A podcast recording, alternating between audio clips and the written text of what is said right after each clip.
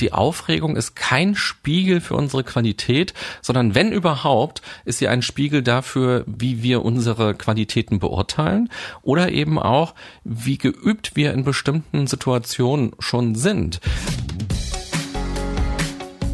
Ideen für ein besseres Leben haben wir alle. Aber wie setzen wir sie im Alltag um? In diesem Podcast treffen wir jede Woche Menschen, die uns verraten, wie es klappen kann. Willkommen zu Smarter Leben.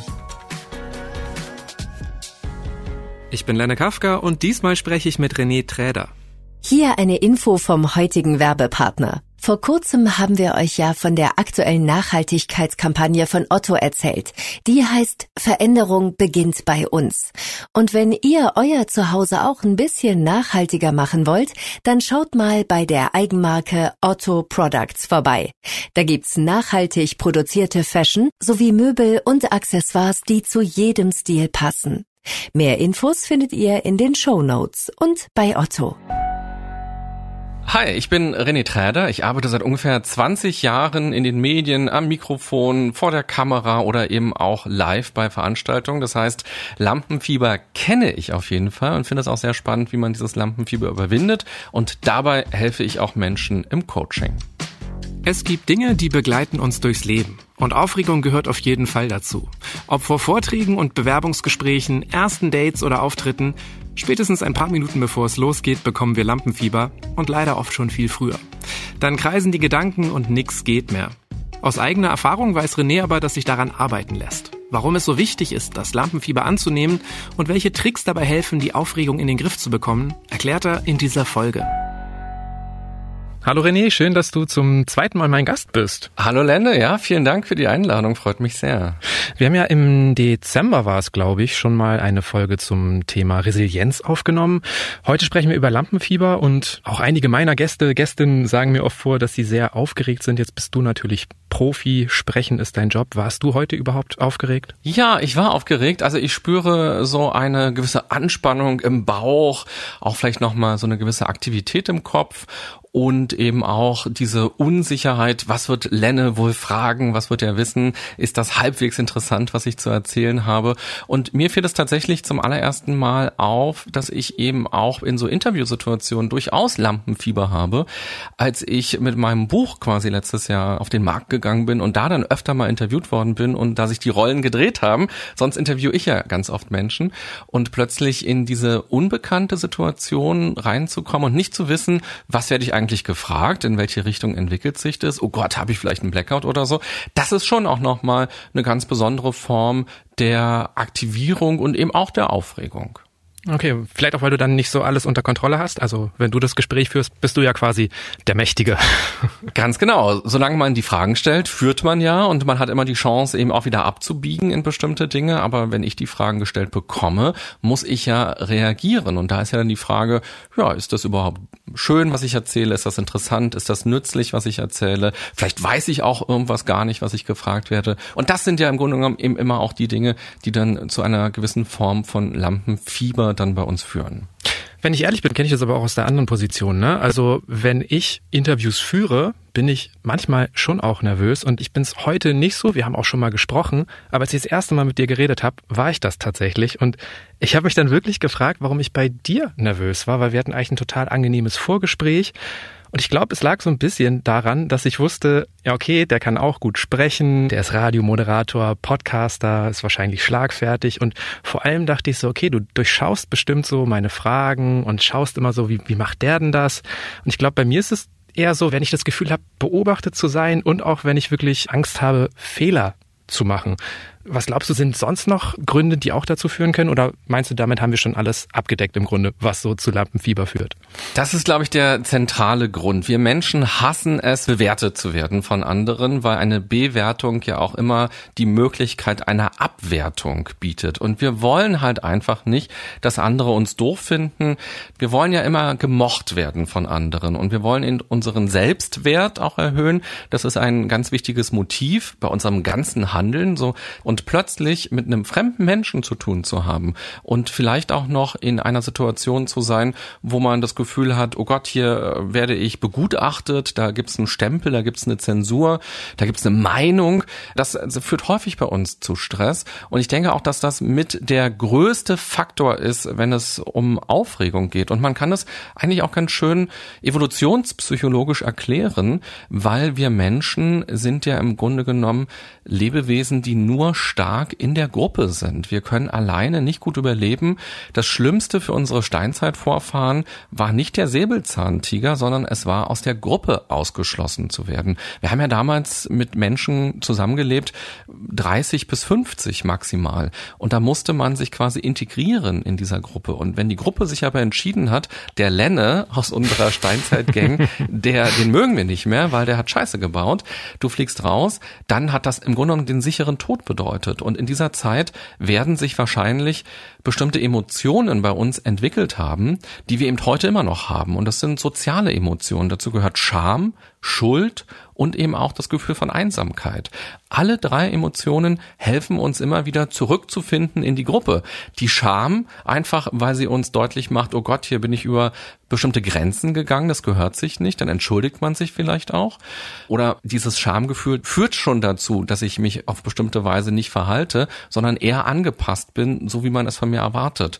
Die Schuld zeigt mir, ich habe wirklich was verbrochen und die anderen würden mich vielleicht bestrafen und wenn ich eben meine Schuld eingestehe, dann werde ich vielleicht auch wieder integriert. Und die Einsamkeit ist eben diese Erinnerung emotional, du hast zu wenig gute soziale Kontakte kümmere dich darum, dass du irgendwo angebunden bist. Und wenn wir jetzt vor anderen Menschen stehen, und das gibt's tatsächlich auch in Umfragen, diese Erkenntnis, dann löst das eine riesige Angst in uns aus. Und es gibt eine schon etwas ältere Studie, da sind eben Leute zu verschiedensten Dingen des Lebens gefragt worden, wovor sie Angst haben. Und da kam insgesamt raus, und das ist so verblüffend, dass die Menschen mehr Angst haben, vor anderen Leuten zu sprechen, als vor dem Tod.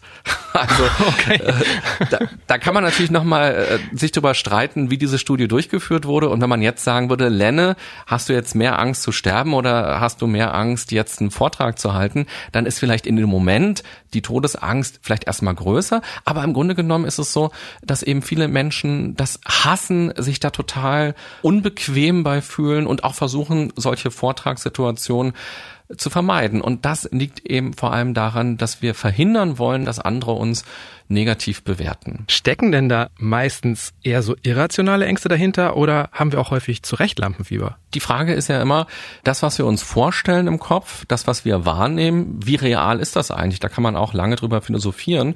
Und natürlich, wenn ich schlecht vorbereitet bin, dann ist die Angst vor einer Präsentation oder vor einem Bewerbungsgespräch oder einem Pitch oder was auch immer durchaus berechtigt. Aber ich würde schon sagen, die meisten Ängste im Umfeld mit Lampenfieber sind nicht berechtigt. Und ich glaube auch, man kann die Angst in der Situation oder auch vor der Situation, wenn man eben dieses Lampenfieber spürt, auch gar nicht mehr so genau sagen, wovor habe ich denn eigentlich Angst, sondern der Körper dreht dann irgendwie durch, man hat vielleicht einen Blackout, man merkt, ich bin ganz rot im Gesicht, ich habe schwitzige Hände, Herzrasen, auch so ein Flucht Instinkt ist irgendwie da, dieses, oh Gott, warum habe ich denn zugesagt? Das kenne ich auch.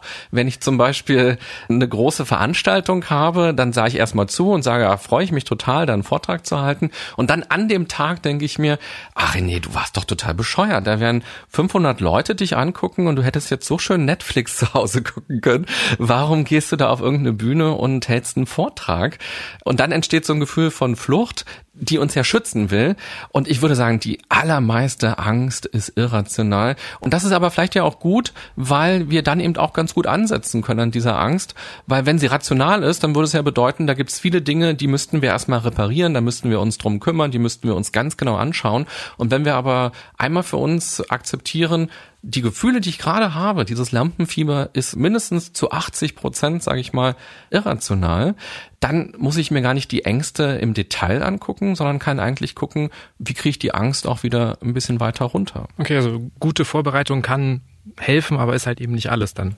Ich bin immer ein großer Freund von sehr guter Vorbereitung, weil das unsere Ängste natürlich reduzieren kann, je besser ich mich in dem Themengebiet auskenne und je öfter ich vielleicht auch schon über dieses Thema irgendwie referiert habe, desto selbstverständlicher kommt es ja auch. Das ist ja auch für mein Gehirn dann leichter, in einer Stresssituation dann die bestimmten Informationen abzurufen, über die man sprechen möchte, wenn man einfach das schon öfter gemacht hat. Und Übung ist auch sehr gut, also quasi den Vortrag oder das Vorstellungsgespräch davor in den Tagen immer wieder zu üben. Das ist auf jeden Fall toll. Aber ich glaube, ein sehr wertvoller Ansatz ist vor allem direkt an den Emotionen anzusetzen, weil die sind es ja, die uns blockieren, die uns Kraft rauben und hier also zu schauen, was kann ich tun, um all diese körperlichen Erscheinungen runterzubekommen. Du hast jetzt eben gerade gesagt, du fragst dich auch manchmal, oh, warum hast du das angenommen, diese Anfrage? Und ich kenne das auch noch total gut von mir selber, weil ich habe ein paar Jahre lang als Musiker gearbeitet und ich habe es immer gehasst, im Fernsehen zu spielen. Ne? Also ich habe dann wirklich mein Leben verflucht vorher. Der ganze Tag war manchmal gelaufen. Ähm, wir waren einmal bei Stefan Raab bei TV Total und das war so mein Kindheitsheld irgendwie. Ne? Also das mhm. haben alle meine Freunde geguckt und hey, ich konnte nix machen und ich habe das dann manchmal erzählt und das war aber nicht immer gut, weil es kam dann durchaus mal Kommentare wie irgendwie, ja, wenn du davor Angst hast, bist du vielleicht im falschen Beruf. Und also meiner Meinung nach ist das erstmal falsch, weil ich viele Profis kenne, die aufgeregt sind. Aber trotzdem war der Kommentar ja irgendwie nicht hilfreich. Also wie hätte ich mich davon weniger verunsichern lassen können, wenn eh schon das Lampenfieber da ist? Den Kommentar, den du ja gehört hast, das ist ja häufig auch ein Gedanke, den wir selber haben, wenn wir diese Aufregung in uns spüren, dass wir denken, ja, wenn ich jetzt aufgeregt bin, dann ist das ja ein ganz klares Zeichen dafür, dass ich nicht gut vorbereitet bin, dass ich nicht die richtige Person bin, dass es jemand anderes machen sollte, dass ich schlecht bin. Das kann auch von einer Prüfung ja sein. Das ist ja auch eine gewisse Form von Lampenfieber, die man dort hat, aber eben auch von einem äh, Date oder Vorstellungsgespräch oder eben Vortrag. Und ich denke, dass das wirklich mit einer der falschesten Gedanken überhaupt ist, weil die Aufregung ist kein Spiegel für unsere Qualität, sondern wenn überhaupt, ist sie ein Spiegel dafür, wie wir unsere Qualitäten beurteilen oder eben auch, wie geübt wir in bestimmten Situationen schon sind. Also, wenn ein Mensch, der vom 10-Meter-Brett springen will, das zum ersten Mal macht und da oben steht, ist der natürlich sau aufgeregt, weil das ein neuer Eindruck für ihn ist, das macht er zum ersten Mal und dann gehen direkt ganz viele Alarmschlagzeilen quasi los und er sieht schon den Leichenwagen anrollen, wenn er da runterspringt. Jemand, der das beruflich macht und der jeden Tag da zehnmal runterspringt, weil er das trainiert, der wird in dieser Form kein Lampenfieber mehr haben, weil er schon sehr, sehr oft in dieser Situation war. Das heißt, ich glaube nicht, dass Lampenfieber überhaupt nur irgendeine Feedbackschleife für unsere Qualität darstellt und deshalb sollten wir darauf nicht achten. Ich habe ein schönes Beispiel aus dem Radio, da kommen manchmal Schulklassen oder Studenten, die quasi eine Führung machen und dann stehen die plötzlich mit im Radiostudio, wenn man da gerade was erzählt und äh, gucken mal zu. Und mir ist aufgefallen, dass es einen enormen Unterschied macht, wie diese Gruppe vorher sich so ein bisschen verhalten hat. Wenn ich merke, das sind zwölf oder dreizehnjährige, für die das vielleicht sogar langweilig ist, weil die sagen, Radio, was ist denn das? Habe ich noch nie gehört. ähm, ich will Bibis Beauty Palace besuchen oder so. Dann gibt es eine ganz andere Form der Aufregung, als wenn Journalistikstudenten vorbeikommen, ähm, für die das ein besonderer Tag ist und die wirklich sehr neugierig sind und die auch so gute Fragen stellen. Und ich habe einmal erlebt, da war ich im Studio und dann kam mein ähm, Chefredakteur mit zehn Leuten rein, die so in Anzug und Krawatte ähm, kamen. Und er hat gar nicht erzählt, wer die sind. Und das, die Moderation ging auch gleich los und er sagte, wir kommen mal kurz rein und gucken mal zu. Und dann standen um mich herum an so einem Pult mit eben ganz vielen Knöpfen plötzlich zehn Menschen mit Anzug und Krawatte. Und da gehen natürlich direkt so irgendwelche Filme in mir los. Wer sind die denn? Die müssen ja super wichtig sein. und da habe ich gemerkt, da habe ich eine enorme Aufregung gehabt, die ja völlig unbegründet ist. Wenn die in Badehose reingekommen wären, hätte ich die ganz anders beurteilt. Das heißt, die Aufregung hat ja ganz viel auch eben mit meiner Bewertung zu tun und dann eben wiederum mit der Angst, dass die mich jetzt bewerten und dass das irgendwelche Konsequenzen hat, weil vielleicht sind die aus dem Rundfunkrat oder keine Ahnung. Die inneren Filme sind es ja im Grunde genommen, mit denen wir uns dann oft selber noch weiter stressen. Aber ich finde, hast du auch noch gerade ein paar schöne Beispiele gebracht, die auch nochmal so einen neuen Aspekt mit reinbringen. Also ähm, du hast von ersten Malen gesprochen beim 10-Meter-Turm, Überraschungen wie diesen Anzugträgern oder vielleicht auch eine Gruppe, die man naja, noch nicht so gewohnt ist zu handeln, also irgendwie Teenager oder so, da ist doch auch ein bisschen Aufregung einfach gut. Also weil du in solchen Situationen ja viel weniger auf Automatismen zurückgreifen kannst und diese Anspannung, das Adrenalin, das fokussiert einen doch auch total, oder? Genau, Adrenalin macht uns wach und es wäre ja irgendwie auch verrückt, wenn die reinkommen und eine völlig neue Situation entsteht und ich habe viele Fragezeichen im Kopf und es wäre genau die gleiche Situation. Und so ist es ja auch, wenn ich einen Vortrag halte, dann wäre es ja irgendwie auch komisch, wenn sich das für mich genauso anfühlen würde, als wenn ich bei mir zu Hause auf dem Sofa sitze. Das heißt, und das ist eben auch ein ganz wichtiger Punkt, den du ansprichst, das nennt man Reframing, also dass man einen neuen Rahmen drum setzt, um das, was man da gerade denkt oder empfindet. Und dass man eben auch sagen kann, das sage ich mir tatsächlich ab und zu mal, wenn ich in so einer Situation bin, hey, danke, Lampenfieber, dass du da bist, Aufregung, dass du da bist, weil du aktivierst mich gerade. Du zeigst mir ja, dass das gerade eine wichtige Situation für mich ist, dass es um etwas geht und dass ich hier eben auch eine gute Leistung erbringen möchte oder dass da Menschen sind, denen ich gerne Informationen geben möchte, dass ich also einen gewissen Anspruch habe, dass es um etwas geht und du machst mich jetzt wach und du sorgst eben dafür, dass mein Körper mit Energie durchströmt wird. Also, dass man eben nicht ankämpft gegen diese Aufregung und nur so ganz tunnelblickmäßig sagt, oh, ich muss die loswerden, ich muss die loswerden und die muss unbedingt runtergehen, sondern dass man die erstmal akzeptiert. Immer wenn wir Dinge akzeptieren, verlieren sie Bedrohung. Dann können wir besser mit ihnen umgehen. Und wenn wir einmal sagen, ja, ich bin aufgeregt, ich muss das jetzt nicht leugnen und vor mir selber vielleicht sogar verstecken oder irgendwie komisch rechtfertigen, sondern ich darf jetzt auch aufgeregt sein, dann macht das schon mal etwas mit uns und es bindet nicht so viel Energie Energie, als wenn wir versuchen, uns selber irgendwie auszutricksen und so zu tun, als wären wir nicht aufgeregt.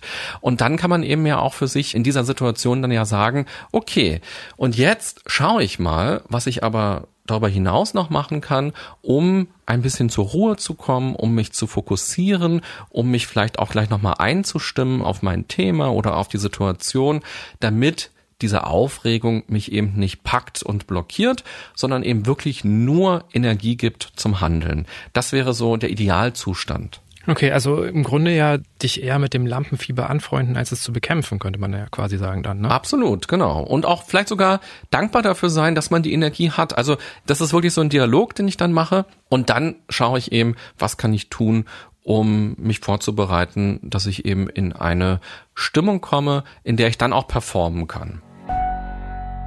Hier ein Hinweis des heutigen Werbepartners Meridol, der Expertenmarke für gesundes Zahnfleisch. Wie gesund ist Ihr Zahnfleisch? Wir essen gesund, wir pflegen unsere Haut. Doch warum vergessen wir unser Zahnfleisch und ignorieren, wenn es blutet? Meridol hilft, indem es das Zahnfleisch wie ein Balsam pflegt und sofort die Ursache von Zahnfleischbluten und Entzündungen bekämpft, damit Probleme gar nicht erst entstehen. Täglich Meridol, denn Gesundheit beginnt mit Zahnfleischpflege. Wir haben jetzt schon ganz viele verschiedene Situationen angesprochen, in denen Lampenfieber entstehen kann, in denen man aufgeregt sein kann. Und ich finde, die Art, wie sich Lampenfieber äußert, ist ja auch nochmal total unterschiedlich. Also ich denke dann zum Beispiel immer an Festivals zurück, auf denen ich gespielt habe. Da im Backstage-Bereich, das war echt immer so ein, also man konnte einfach stundenlang zugucken, wie unterschiedlich Menschen aufgeregt sein können. Ne? Manche sind da stundenlang hin und her getigert, dann gab es da diese super überdrehten, paar haben halt irgendwie eher viel getrunken, andere waren total in sich gekehrt. Wenn Lampenfieber jetzt so verschieden sich äußern kann und auch so unterschiedlich auftreten kann. Ist denn generell der Umgang damit trotzdem immer derselbe? Ja, man könnte ja sagen, das, was du erlebt hast, sind sozusagen ganz individuelle Coping-Strategien, würde man in der Psychologie sagen. Also Strategien, um mit einer schwierigen Situation oder einer kritischen Situation besser umzugehen. Und das ähm, Schwierige an Coping-Strategien ist, dass die nicht immer konstruktiv sind. Also du hast ja den Alkohol zum Beispiel angesprochen. Deshalb ist es total gut, einmal zu schauen, was ist denn meine typische Reaktion, Lampenfieber auszuhalten oder damit umzugehen. Und dann nochmal zu gucken, ist denn das wirklich konstruktiv? Ich denke, es ist schon ein allgemeiner Weg, denkbar, mit Lampenfieber umzugehen. Und der geht, glaube ich, einmal über die inhaltliche Auseinandersetzung mit dem, worum es geht. Also je fester ich in dem Material bin, in dem Stoff bin, desto besser ist es. Dann die Übung.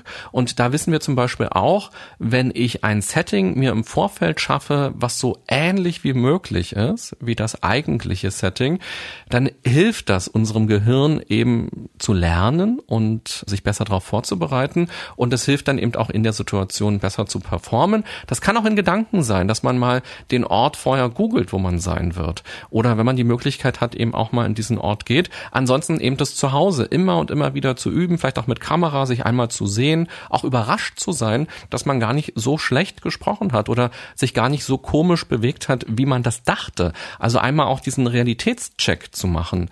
Dann in der Situation quasi den Fokus zu halten da ist immer mein Beispiel im Coaching oder auch in Workshops, dass ich zu Leuten sage, Lenne, pass auf, stell dir vor, ich habe einen Ball und ich würde dir diesen Ball zuwerfen.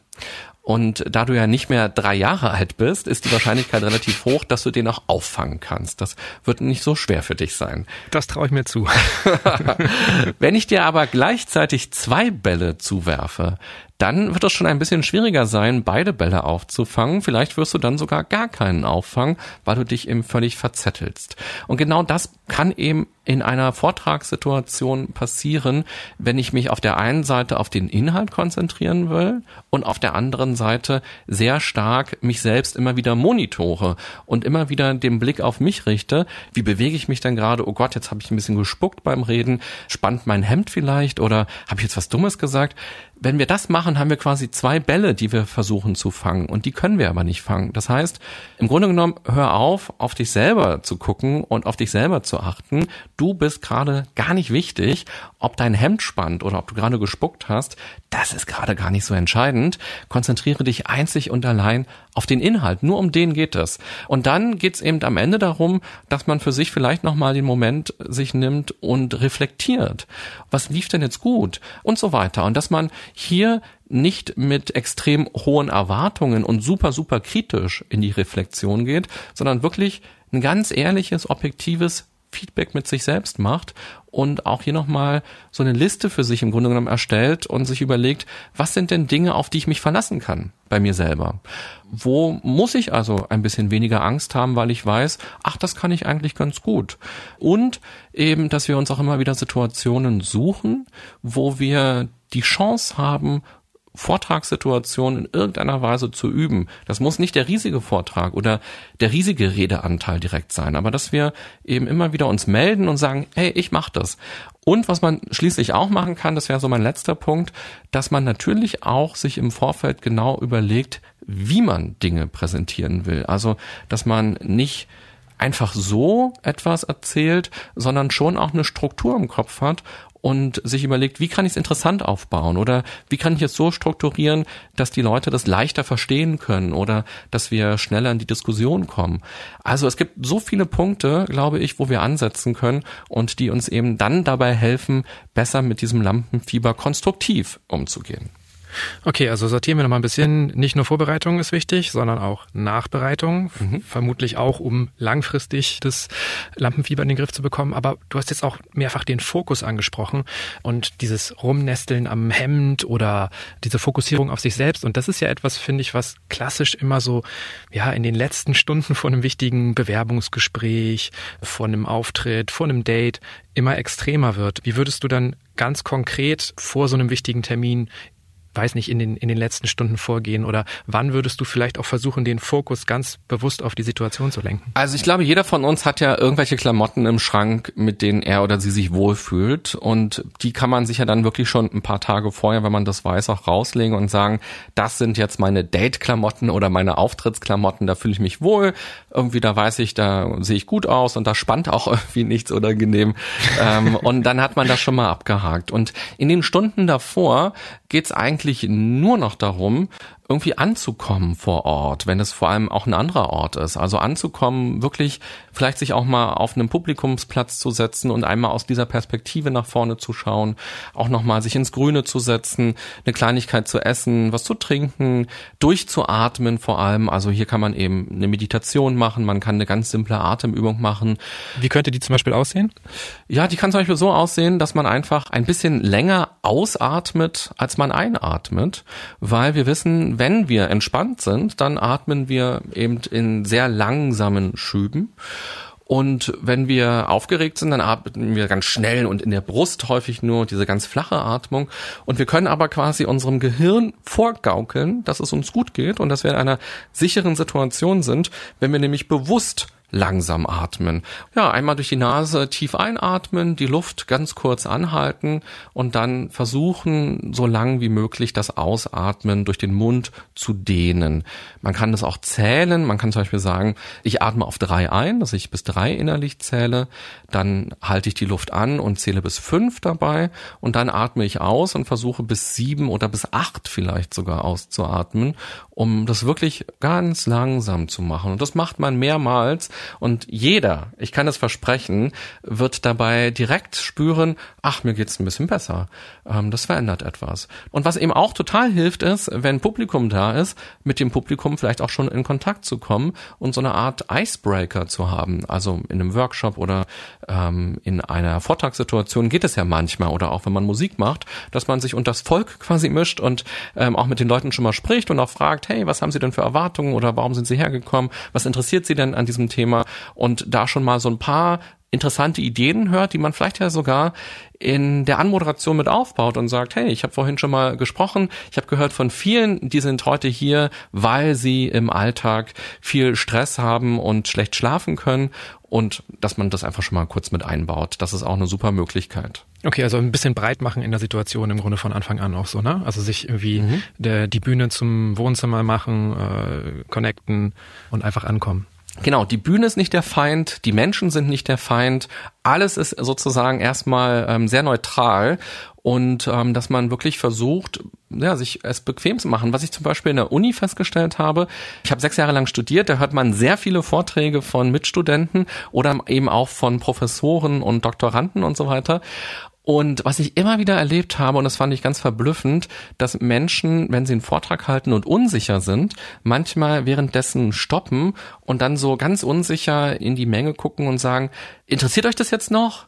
Äh, war, äh, ist, ist es jetzt gut gewesen? Äh, ihr guckt so, was ist denn los? Und dass man also die Blicke der anderen für sich negativ deutet und die eigene Unsicherheit sozusagen rein interpretiert in die Gesichter. Aber interessierte Gesichter sehen nicht spannend aus. Also Menschen, die interessiert gucken, gucken nicht mit einem breiten Grinsen und geben einen immer dieses Feedback, wow, das ist ja total toll, toll, toll, sondern die denken vielleicht mit und überlegen, ah, wie ist es in meinem Leben eigentlich?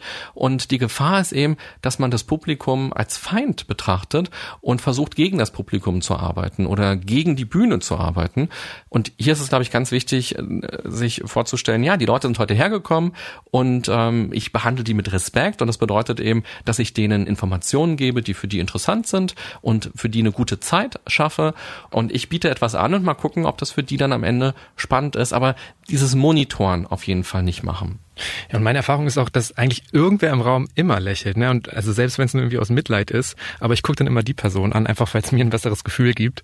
Ist mir dann auch egal, ob sie sich langweilt oder es jetzt wirklich spannend findet. Total, genau. Es gibt immer so Ankerpunkte im Publikum, die ganz hilfreich sind. Es gibt ja auch diesen ganz furchtbaren Tipp, da können wir ja vielleicht mal an dieser Stelle mit diesem Mythos aufräumen, dass man irgendwie über die Köpfe hinweg gucken soll und dann so an die Wand gucken soll. Das ist ja auch etwas, was man immer wieder liest oder hört. Das finde ich einen ganz furchtbaren Tipp, weil wenn man das macht, dann bedeutet das, dass man sozusagen in einer sehr kriegerischen Situation die ganze Zeit sein wird, weil man quasi die ganze Zeit sich nicht traut, Leute anzugucken, sondern nur versucht, gegen die Aufregung anzukämpfen und man verliert ja dadurch auch den Kontakt. Es ist ja auch hilfreich, Leuten in die Augen zu gucken, denn einige lächeln, andere nicken vielleicht auch mal oder man sieht auch, ah, da gibt's eine Frage. Das heißt, das ist ja durchaus auch ein interessantes Feedback, aber eben wirklich ein Feedback, was sich auf den Inhalt am besten bezieht und eben nicht, dass ich immer denke, wie finden die mich denn, sondern eben immer nur, ist es verstanden worden, was gerade erzählt worden ist? Oder braucht es vielleicht noch ein Beispiel? Oder ist vielleicht jetzt auch ein guter Zeitpunkt, um mal zurückzufragen, haben Sie ein Beispiel oder ähm, haben Sie eine Frage dazu? Also auch durchaus diesen Kontakt mit dem Publikum zu haben, weil das macht den Vortrag auf jeden Fall lebendiger. Ich hatte einmal in der Uni erlebt, da hat eine Mitstudentin ihren Vortrag wirklich aufgeschrieben und abgelesen. Und das ist das Schlimmste, was man erleben kann, weil unser Gehirn nach drei Minuten da schon abschaltet. Wenn man nicht gerade irgendwie ein ganz toller Hörbuchsprecher oder so ist, dann klingt das einfach so doof, wenn man irgendwas abliest. Und die freie Rede ist einfach tausendmal schöner. Ja, das nimmt ja auch jede Chance für Interaktion, ne? Und das ist ja eigentlich auch immer das Schönste, wenn so etwas entsteht. Das Schlimme an Lampenfieber finde ich ist aber, dass du jetzt das ja eigentlich trotzdem nie komplett verhindern kannst. Ich weiß, es soll jetzt mein Freund werden, aber es ist vielleicht auch sowas wie eine Hassliebe. Es wird immer wieder auftreten. Ne? Wir werden alle irgendwie noch in unserem Leben irgendwelche Vorträge halten oder, weiß nicht, ähm, zu einem Bewerbungsgespräch gehen und so. Und oft ist es ja so, dass dieses Lampenfieber dann genau die Körperregion betrifft, die wir eigentlich gerade brauchen. Also du hast jetzt die Uni-Vorträge angesprochen. Ich weiß nicht, bei wie viel Uni-Vorträgen äh, die Rednerinnen Redner ähm, irgendwie gehustet hat, ein mhm. Kloß mhm. im Hals hatte, ja. nicht mehr sprechen konnte. Ich kenne das von mir. Ich, vom ersten großen Festivalauftritt habe ich, als ich auf die Bühne gegangen bin, einen Krampf in der Hand bekommen. So brauchte ich zum Bass spielen. Mhm. Ähm, was machen wir akut in so einer Situation, wenn man jetzt auch wirklich dann nicht die Ruhe hat, irgendwie schön ruhig zu atmen. Klar, dann kann ich einen Schluck Wasser trinken oder meine Hand ausschütteln, aber das ist ja eine Symptombekämpfung. So die Aufregung, die geht davon nicht weg. Also ich, bevor ich gleich antworte, kann ich auch noch eine Geschichte aus meinem Leben erzählen. Ich arbeite unter anderem eben auch als Nachrichtensprecher und ich habe den Sender gewechselt und meine erste Nachrichtensendung bei dem neuen Sender war ich halt mega aufgeregt, weil ich dachte, oh Gott, jetzt hören alle Kollegen zu und jetzt das erste Mal live äh, bei einem neuen Sender und ich hatte einen ganz trockenen trockenen Mund und man kann einfach mit einem trockenen Mund nicht sprechen. Also die Zunge ist dann einfach nicht beweglich und das klang ganz furchtbar und dann setzt natürlich auch direkt die Angst ein, oh Gott, in einer Stunde ist der nächste Nachrichtenblock, den ich vortragen muss.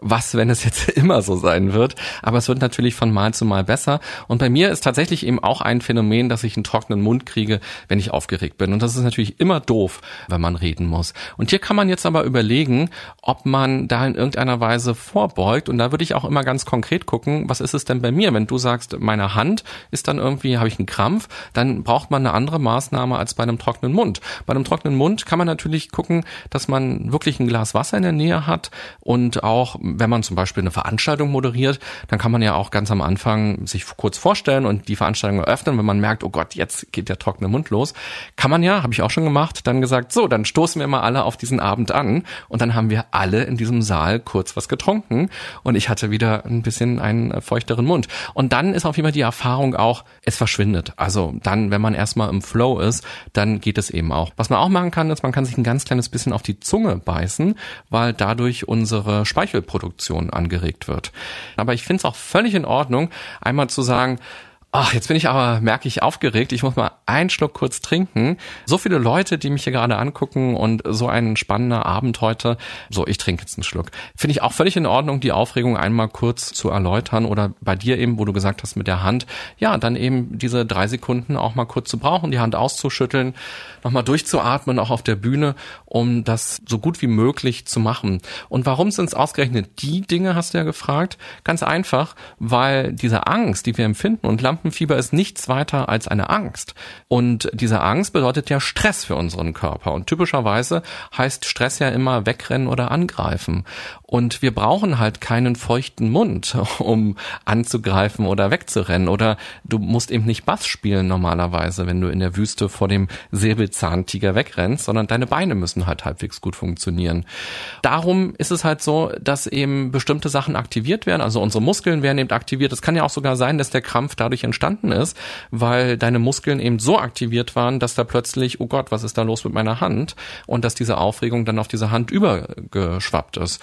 Das heißt, wenn man das weiß, dass man dafür anfällig ist, lohnt es sich natürlich auch wirklich vor so einem Auftritt nochmal irgendwie so eine Me-Time einzubauen und vielleicht auch sich kurz von den anderen, wenn man in der Band spielt, auch kurz ähm, zu distanzieren und zu sagen, ich gehe mal raus, ich gehe nochmal eine Runde spazieren und die letzten Minuten brauche ich irgendwie für mich, um nochmal zur Ruhe zu kommen. Ich glaube, es lohnt sich sehr, nochmal ganz genau zu gucken, wenn man typische Symptome hat vor Aufregungssituationen, wie man ähm, die drosseln kann und möglichst nicht mit irgendwelchen Mitteln, irgendwelchen Tabletten oder Alkohol oder was auch immer, sondern immer mal schauen, was kann ich denn ganz alleine, entweder durch ein anderes Denken, durch ein relativierendes Denken oder eben ganz konkret durch körperliche Übungen, was kann ich selbst beeinflussen bei mir. Okay, also vielleicht auch schon vorbeugend irgendwas machen oder Symptome dann doch einfach lösen, weil wenn das dann erstmal gelöst ist, merkt man ja auch, okay, kleine Probleme müssen gar nicht alles zerstören und dann wird man auch schon ein bisschen ruhiger. Ne? Mhm. Es ist ja nun so, dass aber nicht alle Menschen durch das Lampenfieber durchgehen, sondern ich glaube, jeder hat irgendwann in seinem Leben schon mal gekniffen oder vielleicht ist auch einfach vor Aufregung doch was schiefgegangen.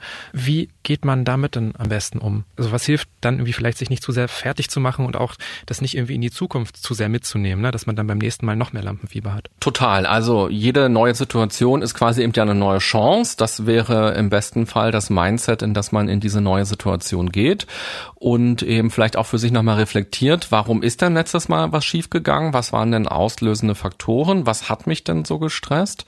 Und eben nicht davon auszugehen, ja, ich bin halt schlecht und doof und ich gehöre da nicht hin, sondern nochmal ganz konkret zu sagen, ja, okay, ich habe mich nicht gut vorbereitet oder ich war irgendwie total müde oder ich habe mich vorher so reingedacht und in diese Angst reingedacht oder da waren irgendwie fünf Leute im Publikum, die haben mich so angeguckt, was mich so nervös gemacht hat. Also hier nochmal ganz genau überlegen und dann eine konkrete Maßnahme machen.